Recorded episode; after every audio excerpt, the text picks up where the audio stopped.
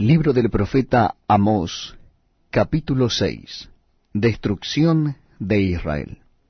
Versículo primero. Hay de los reposados en Sión y de los confiados en el monte de Samaria, los notables y principales entre las naciones, a los cuales acude la casa de Israel. Pasad a Calne y mirad y de allí id a la gran Hamat. Descended luego a Gad de los filisteos. Ved si son aquellos reinos mejores que estos reinos, si su extensión es mayor que la vuestra.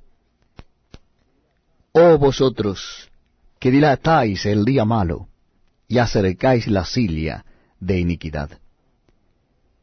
Duermen en camas de marfil, y reposan sobre sus lechos y comen los corderos del rebaño y los novillos de en medio del engordadero.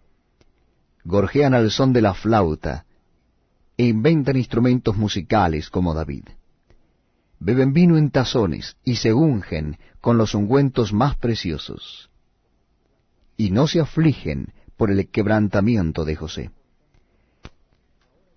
Por tanto, ahora irán a la cabeza de los que van a cautividad y se acercará el duelo de los que se entregan a los placeres. Jehová el Señor juró por sí mismo, Jehová Dios de los ejércitos ha dicho, Abomino la grandeza de Jacob, y aborrezco sus palacios, y entregaré al enemigo la ciudad, y cuanto hay en ella.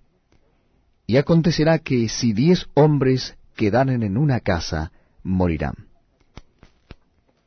Y un pariente tomará a cada uno, y lo quemará para sacar los huesos de casa.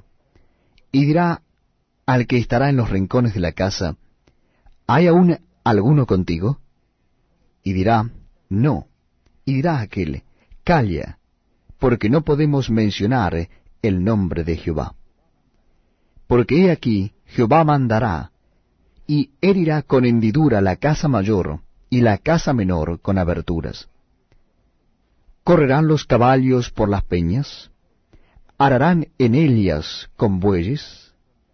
¿Por qué habéis vosotros convertido el juicio en veneno y el fruto de justicia en ajenjo? Vosotros que os alegráis en nada, ¿qué decís? ¿No hemos adquirido poder con nuestra fuerza? Pues he aquí, oh casa de Israel, dice Jehová Dios de los ejércitos, levantaré yo sobre